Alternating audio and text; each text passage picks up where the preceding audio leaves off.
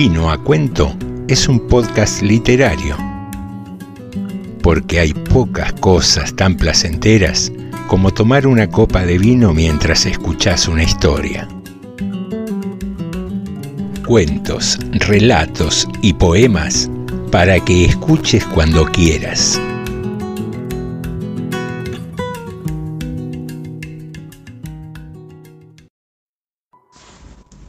No espero ni pido que alguien crea en el extraño, aunque siempre el relato que me dispongo a contar. Loco estaría si lo esperara, pero no estoy loco. Mañana voy a morir y quisiera aliviar hoy mi alma. Mi propósito inmediato consiste en poner de manifiesto una serie de episodios domésticos. Las consecuencias de esos episodios me han aterrorizado, me han torturado y por fin me han destruido. Pero no intentaré explicarlos. Desde la infancia me destaqué por la docilidad y bondad de mi carácter. Me gustaban especialmente los animales y mis padres me permitían tener una gran variedad. Me casé joven y tuve la alegría de que mi esposa compartiera mis preferencias, especialmente mi gusto por los animales domésticos. Teníamos pájaros, peces de colores, un hermoso perro, conejos, un monito y un gato. Plutón, tal era el nombre del gato. Plutón se había convertido en mi favorito y mi camarada. Solo yo le daba de comer y él me seguía por todas partes en la casa. Me costaba mucho impedir que anduviera tras de mí en la calle. Con el tiempo mi temperamento y mi carácter se alteraron radicalmente por culpa del demonio, en realidad del alcohol. Día a día me fui volviendo más melancólico, irritable y llegué incluso a tratar mal a mi mujer y también a pegarle. Hasta mis animales llegué a hacerle daño y finalmente hasta el mismo Plutón, mi favorito, empezó a sufrir las consecuencias de mi mal humor. Una noche en que volví a casa completamente embriagado, después de una de mis correrías por la ciudad, me pareció que el gato evitaba mi presencia. Lo alcé en brazos, pero asustado por mi violencia, me mordió ligeramente en la mano. Enfurecido por la ginebra saqué del bolsillo del chaleco un cortaplumas y le hice saltar un ojo. Tiemblo mientras cuento tan condenable atrocidad.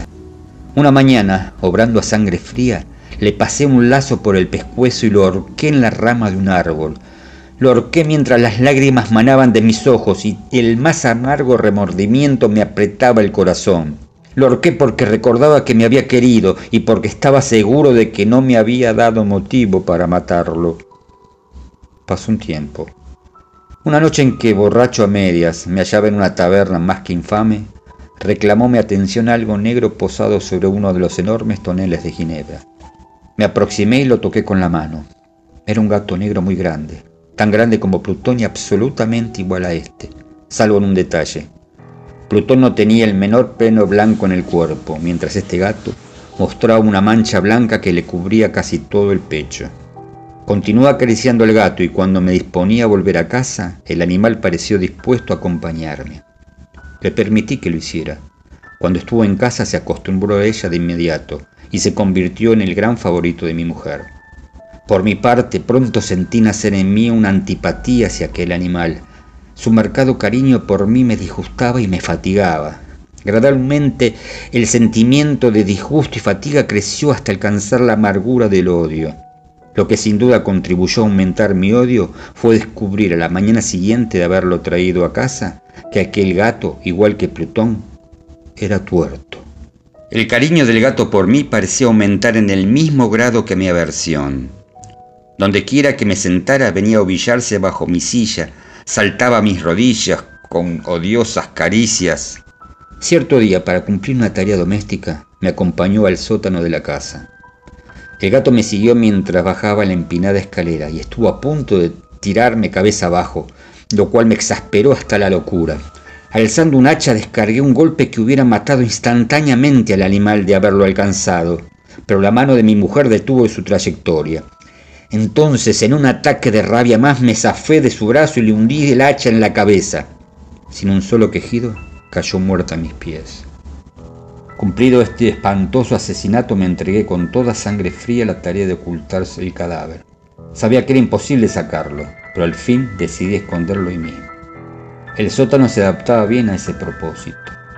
Fácilmente Saqué los ladrillos de un muro con la ayuda de una palanca y luego de colocar cuidadosamente el cuerpo contra la pared interna, lo mantuve en esa posición mientras aplicaba de nuevo la mampostería en su forma original. Después revoqué cuidadosamente el nuevo muro.